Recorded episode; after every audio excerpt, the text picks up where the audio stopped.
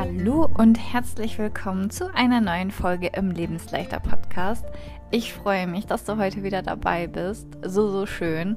Und heute wollen wir über das Thema Scham sprechen. Ähm, vielleicht fühlst du dich gerade schon ein wenig ertappt oder kannst dich schon direkt damit identifizieren, dass du auch das Gefühl hast, ja, ich schäme mich ähm, total oft, denn äh, Scham war zum Beispiel ein ganz großes Thema bei mir. Und äh, da möchte ich gleich natürlich noch äh, näher darauf eingehen. Ich möchte ähm, vorher noch einmal kurz anteasern, dass am 11. Juni, ähm, ja, 2023, ich weiß gar nicht, warum ich das Jahr jetzt sage, äh, findet ähm, ein Workshop zum Thema intuitives Essen statt. Und äh, wenn du Bock hast, dazu mehr zu erfahren und welche Schritte du unternehmen musst, um zum intuitiven Essen zu gelangen, dann äh, scheue dich nicht und melde dich sehr gerne an. Ähm, alle Infos dazu findest du auch in den Show Notes. Ich freue mich auf dich, ich freue mich auf den Workshop und ich freue mich auch immer über eine Bewertung. Ähm, das hilft mir sehr und anderen Frauen auch, die dann auf die Chance haben, auf den Podcast aufmerksam zu werden. Deswegen ein ganz großes Dankeschön an dich. Und ich würde sagen, jetzt legen wir los zum Thema Scham und ich wünsche dir ganz viel Spaß. Generell möchte ich erstmal mit der Frage einsteigen, was überhaupt Scham ist. Und in der Psychologie wird die Scham zu den klassischen Affekten gezählt. Das bedeutet, dass im Gegensatz zur Stimmung ähm, ist die Scham kein dauerhaftes Gefühl, sondern eher eine kurzfristige, Gefühl, eine kurzfristige Gefühlswallung oder Gefühlsregung, ähm, die normalerweise nach kurzer Zeit wieder abebbt. Und ähm, allerdings kann Scham dafür sorgen, dass dauerhaft unsere Stimmung beeinträchtigt wird. Beispielsweise, wenn sie uns davon abhält, für uns wichtige Dinge zu tun oder wenn wir uns sehr lange darüber ärgern, dass wir uns schämen. Und ja, wie entsteht im Prinzip auch ähm, die Scham? Das kann ganz unterschiedlich sein. Es kann ganz, ganz unterschiedliche Themen sein. Bei mir war das zum Beispiel so, dass ich, wenn du mir schon länger folgst, weißt du, dass ich ähm, viele Jahre Essanfälle hatte, dass ich mich danach erbrochen habe.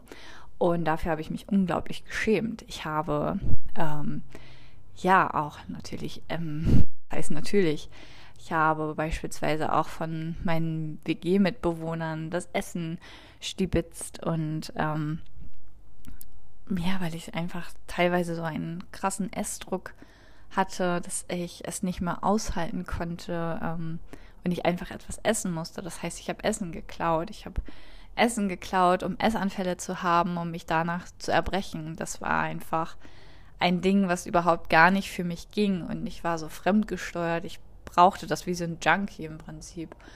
Und dafür habe ich mich unglaublich geschämt.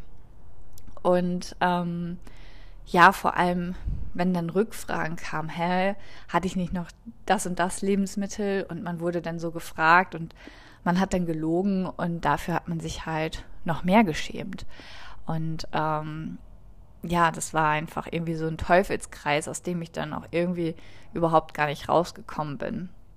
Den größten und schambehaftetsten Moment hatte ich damals im Krankenhaus, kurz bevor ich ähm, notoperiert wurde.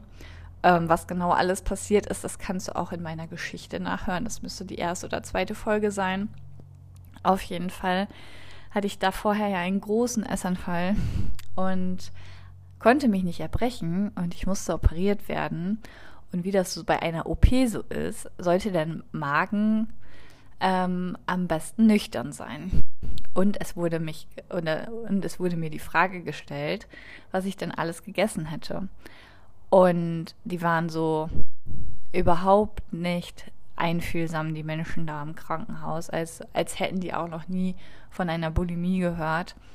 Und ähm, ich dachte, das wäre irgendwie klar und habe versucht rumzudrucksen und ich habe einfach nur gesagt, das war wirklich sehr, sehr viel und ähm, ich musste wirklich tatsächlich alles aufzählen und es war einfach so ein schlimmer Moment. Ich habe mich einfach so geschämt.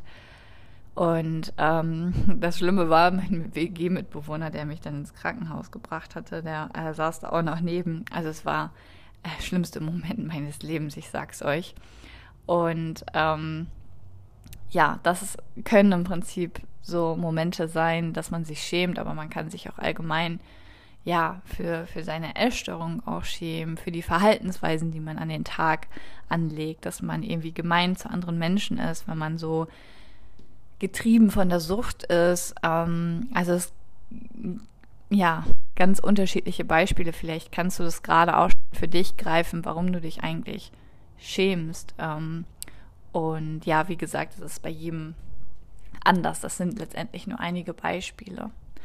Und jeder von uns wird wahrscheinlich auch auf rationaler Ebene sagen können, dass es alles in Wirklichkeit besonders schlimm ist. Auch mein WG-Mitbewohner hat zu mir gesagt, hey Janina, das ist überhaupt gar nicht schlimm sondern gerade total mutig, dass du das erzählst. Und er hat mir wirklich auch Mut gemacht, aber ich habe mich trotzdem geschämt, ähm, weil das eben auf tiefen psychologischer Ebene ist der Mensch einfach auch ein Herdentier. Und man hat so eine große Angst davor, abgelehnt zu werden.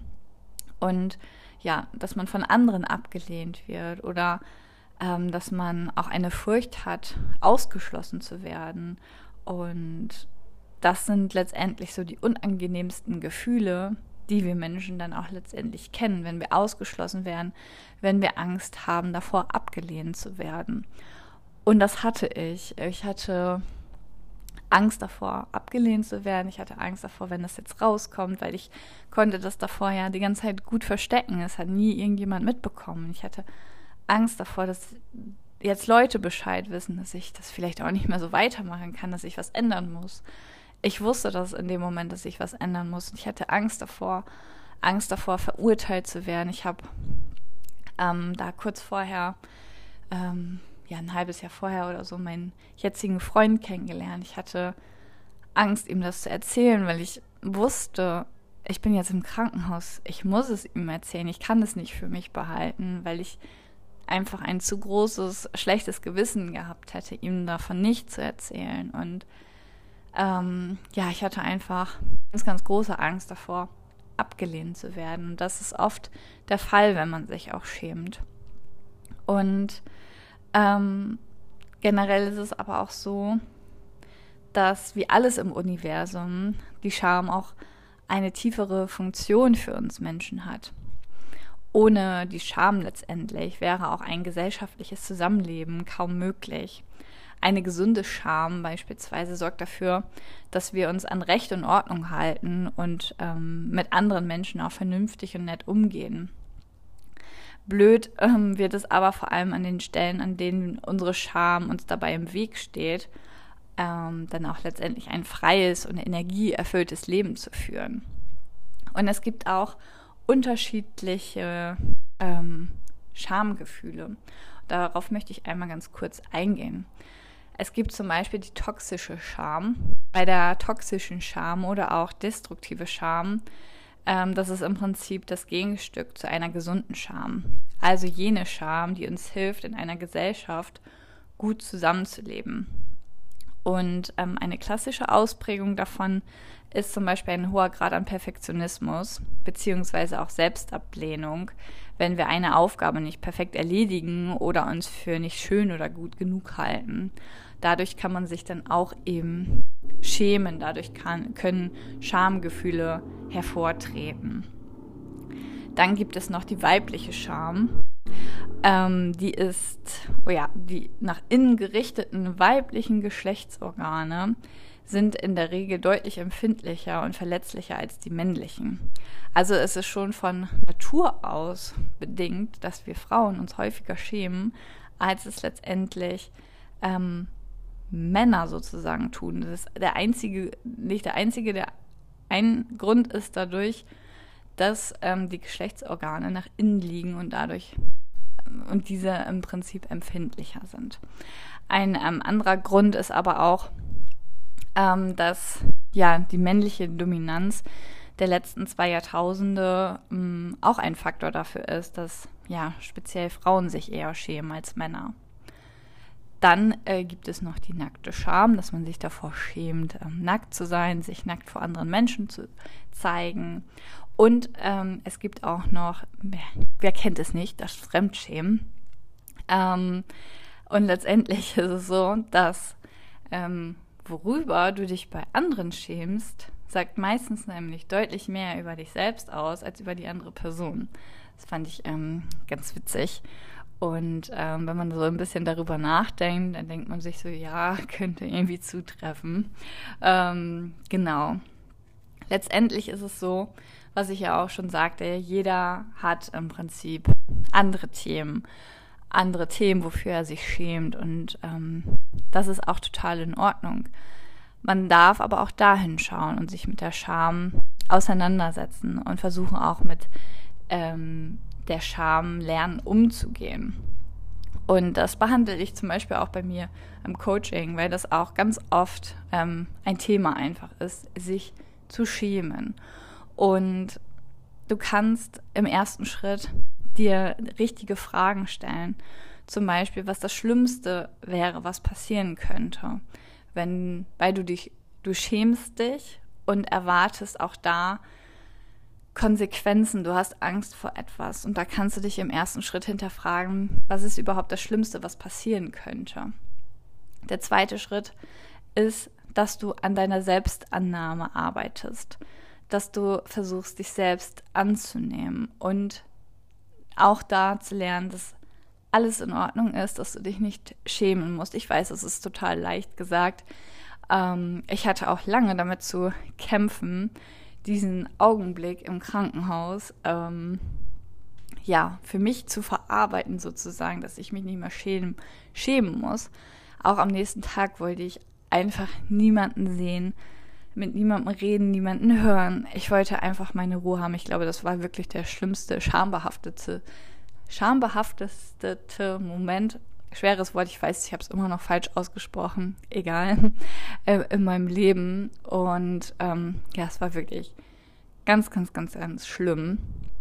Und ähm, wenn man auch so darüber nachdenkt, ich muss äh, gerade auch an eine Situation denken, Gott, die ist mir jetzt gerade eingefallen, während ich so spreche. Ich war mal in der Türkei im Urlaub und ähm, wollten meine Cousine und ich Parasailing machen.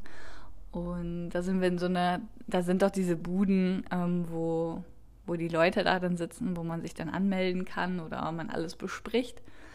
Und dann habe ich mich da auf eine Bank gesetzt und dann ist die Bank zusammengebrochen. Da habe ich mich auch sehr geschämt. ähm, kurz danach fing übrigens meine Diät an und ähm, ja, somit auch meine Essstörung. Nur das ähm, ist kleinen Random Fact. Aber das war nicht der Auslöser jetzt, ähm, dass ich da mit der Bank zusammengebrochen bin.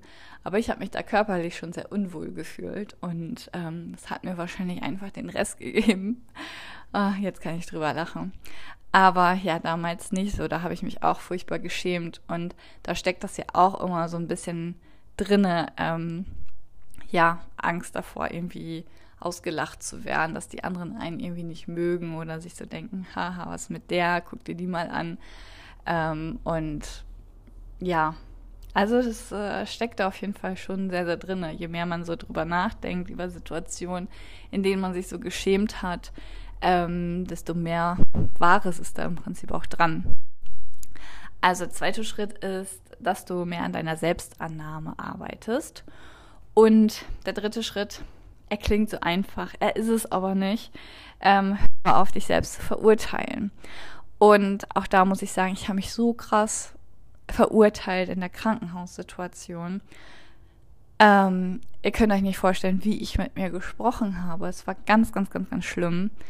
Und, aber es bringt einem letztendlich nichts. Es hat einen Grund dafür, dass man sich gerade schämt. Und das ist aber auch in Ordnung und man darf hinschauen, man darf nett zu sich sein, auch da. Wie würdest du mit einer Freundin sprechen? Würdest du sie auch so verurteilen? Würdest du sie auch so fertig machen? Nein, das würdest du eben nicht machen. Du würdest ihr zur Seite stehen, du würdest ihr gut zureden. Du würdest ihr Mut machen, genauso wie es im Prinzip mein WG-Mitbewohner gemacht hat. Und ähm, ja, er hat ja auch nicht mir noch eins reingedrückt und gesagt, ja, du hast auch einen Grund dafür, ähm, dich zu schämen. Und ich muss da wirklich auch ähm, nochmal ganz klar und deutlich sagen, dass er so viel Ruhe einfach bewahrt hat. Das ist einfach unglaublich in so einer Situation und ähm, hat da an dem Abend das erst alles erfahren und es war alles super creepy, wenn man ähm, ja einfach gar keinen ähm, ja gar keine Berührungspunkte mit dem Thema Erstörung hat und wie, wie gut er im Prinzip, sage ich jetzt mal, reagiert hat, wie einfühlsam. Und ähm, ja, das, das hat natürlich einfach sehr, sehr geholfen in der Situation, anstatt dass man da jemand gehabt hätte, der einem noch Vorwürfe macht. Aber daran sieht man halt auch, dass Freunde einem keine Vorwürfe machen. Damit möchte ich jetzt nicht sagen, dass jemand, der jetzt Vorwürfe macht, dass das dann kein Freund ist. Aber generell, wenn man sich selbst hinterfragt und eine Freundin gerade so eine Situation durchmacht, dann würde man ihr ja nicht noch eins reindrücken, sondern man, wenn man sieht, der geht es gerade wirklich schlecht, dass man sie dann auch unterstützt. Und deshalb geht es auch darum, dass man anfängt, sich selbst nicht zu verurteilen, sondern sich selbst positiv ähm, zuredet, dass man sich selbst Mut macht und ja, dass man sich einfach nicht verurteilt. Und ähm, Scham ist halt auch einfach, natürlich ist es auch okay, sich zu schämen. Also auch da fühl dich nicht falsch oder was man dann auch immer so für Gefühle hat, wenn, wenn solche Gefühle auch hochkommen. Es ist alles in Ordnung, es hat alles einen Grund, es hat alles eine Daseinsberechtigung. Das Einzige, was man darf, ist lernen, damit umzugehen und lernen, darauf einzuwirken, dass es eben dass man sich davon lösen kann, dass man sich nicht die ganze Zeit schämt, sondern dass man anfängt, damit zu arbeiten und schaut, okay, ähm, was ist eigentlich gerade los, warum schäme ich mich, sich mit Selbstannahme begegnen, sich nicht verurteilen und ja, dass man im Prinzip so auch ein wenig an sich arbeitet. Und ähm, wenn ich mich noch schämen würde, wenn ich nicht daran gearbeitet hätte, dann hätte ich auch nie über diese Situation öffentlich sprechen können, was mir im Krankenhaus passiert ist, beziehungsweise was mir davor passiert ist. Und darum geht es auch, dass man anfängt, mit seiner Scham zu arbeiten, sodass man anfangen kann, auch darüber zu sprechen. Und so kann man das nach und nach loswerden und ja, am Ende drüber lachen und ähm, sich sagen, ja, ist einfach passiert. Und ähm, genau, darum geht es letztendlich so ein bisschen im Leben. Und wenn jetzt du auch gerade das Gefühl hast, es gibt da ein Thema, wofür du dich unglaublich schämst, und ich weiß, wie schrecklich dieses Gefühl ist und du weißt nicht, wohin damit und du weißt aber, dass es dir helfen würde, vielleicht darüber zu sprechen, dann scheue dich nicht und äh, schreib mir gerne. Du kannst mir bei WhatsApp, Telegram, bei Instagram schreiben, äh, du kannst mir eine E-Mail schreiben. Und ähm, ja, ich würde sagen, ich habe ein sehr großes Verständnis dafür und äh, bei mir brauchst du dich überhaupt nicht schämen für nichts. Und ähm, es geht einem schon besser, wenn man sich jemandem anvertraut hat und wenn man auch merkt, derjenige reagiert nett, dass es auch halb so schlimm ist. Und wenn du jetzt gerade ein Thema hast, dann ähm, schreib mir super, super gerne und brauchst keine Angst haben. Es ist alles in Ordnung und du brauchst dich nicht schämen, sondern du kannst anfangen hm, zu lernen oder hinzuschauen und dich von deiner Scham sozusagen zu befreien.